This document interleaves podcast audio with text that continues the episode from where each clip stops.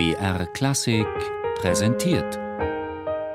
Zoom, Musikgeschichte und was sonst geschah.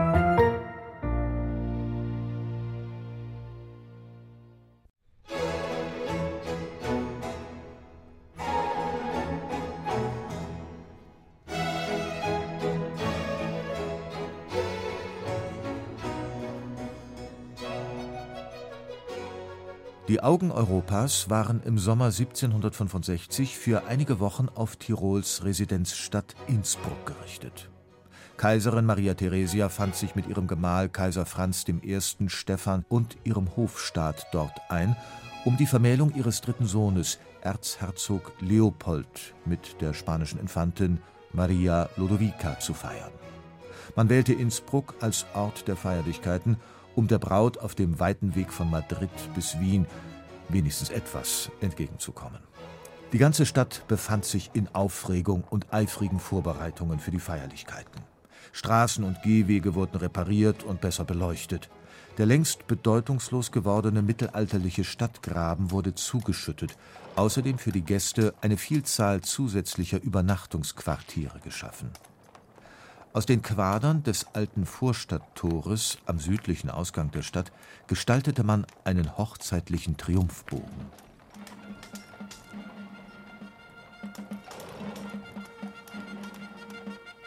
Am 15. Juli erreichte Maria Theresia zusammen mit ihrem Gatten, dem Bräutigam und ihren drei ältesten Kindern Josef, Maria Christina und Maria Anna die Innsbrucker Hofburg. Erzherzog Leopold reiste seiner Braut nach Bozen entgegen. Von dort aus geleitete er sie samt Gefolge über den Brennerpass, bis das Brautpaar am 2. August Innsbruck erreichte. Maria Lodovica wurde erst getrennt von ihrem Bräutigam im nahegelegenen Stift Wilten untergebracht. Die Brautleute hatten sich zuvor nie gesehen, kannten sich lediglich von Bildern. Die Tage vor dem Festtag nutzten beide deshalb zu gemeinsamen Amüsements und Spaziergängen, um sich besser kennenzulernen.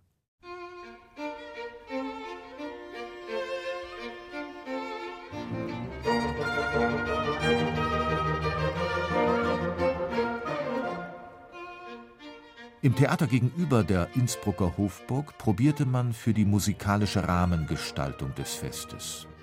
Der inzwischen in Wien beschäftigte Komponist Johann Adolf Hasse brachte zu diesem Anlass seine neue dreiaktige Oper Romolo et Ersilia nach dem Libretto von Pietro Metastasio mit nach Innsbruck. Der kaiserliche Ballettkomponist und Kammerkompositeur Florian Leopold Gassmann, seit 1763 Nachfolger Christoph Willibald Glucks, präsentierte in Innsbruck sein Ballett Enea in Italia mit dem er schon in Wien große Erfolge hatte. Dazu kamen der im italienischen Rovereto wirkende Tiroler Komponist Domenico Pasqui und viele andere Musiker aus Europa, die sich an den Aufführungen beteiligten. Gerne wäre auch Leopold Mozart mit seinen beiden Kindern nach Innsbruck gekommen, hätte er sich nicht gerade auf einer schon zwei Jahre andauernden Reise durch England, Frankreich und Holland befunden. Trotz aller gelungenen Vorbereitungen verliefen die Feierlichkeiten nicht nach Wunsch. Schon am Hochzeitstag, dem 5. August 1765, verhielt sich das Wetter alles andere als kaiserlich. Ein fortwährender Regenguss dämpfte zwar nicht die Euphorie und den Jubel, als die Hochzeitskutsche mit der Braut gegen sechs Uhr abends von Stift Wilden zur Innsbrucker St. Jakobskirche fuhr. Unglücklicherweise wartete dort ein inzwischen an einer Sommergrippe erkrankter Erzherzog auf seine Braut. Auch der Abschluss des Abends fiel im wahrsten Sinne des Wortes ins Wasser. Ein heftiger Wolkenbruch verhinderte das geplante Großfeuerwerk. Auch die Nachfeierlichkeiten nahmen einen ganz anderen Verlauf als geplant. Gegen Ende der zweiten Woche, am Abend des 18. August, besuchte Kaiser Franz zusammen mit seinem Sohn Leopold eine Aufführung im Theater gegenüber der Innsbrucker Hofburg. Trotz deutlichen Unwohlseins wartete der Kaiser das Ende der Vorstellung ab, um anschließend in Begleitung seines Sohnes rasch in seine Gemächer zurückzukehren. Noch auf dem Weg wurde die Übelkeit immer stärker, bis der Kaiser schließlich zusammenbrach. Auf das Bett eines Lakaien gelegt, starb er an Herzversagen.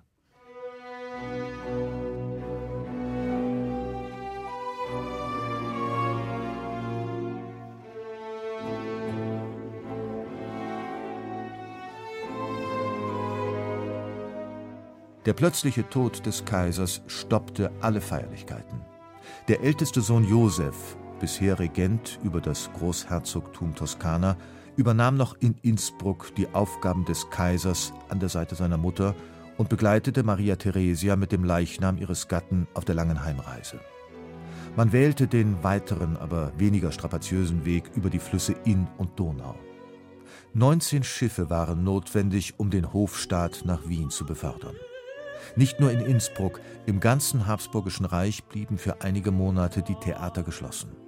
Statt Opern und Lustspiele komponierten die Musiker vermehrt Orchester- und Kirchenmusik. Maria Theresia legte ihre schwarze Trauerkleidung die nächsten 15 Jahre bis zu ihrem Lebensende nicht wieder ab.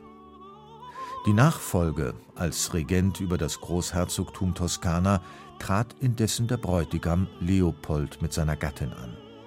Aus ihrer glücklichen Ehe gingen insgesamt 16 Kinder hervor. In 25 Jahren entfaltete Leopold von Florenz aus eine segensreiche Regierungstätigkeit, die erst 1790 mit der Ernennung zum Kaiser nach dem Tod seines Bruders Josef enden sollte. In Innsbruck gestaltete man als Erinnerung an die ereignisreichen Tage im August 1765 den für die Feierlichkeiten errichteten Triumphbogen um.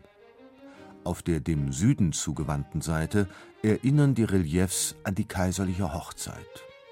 Nach Norden wird an das plötzliche Ableben des Kaisers Franz I. Stephan gedacht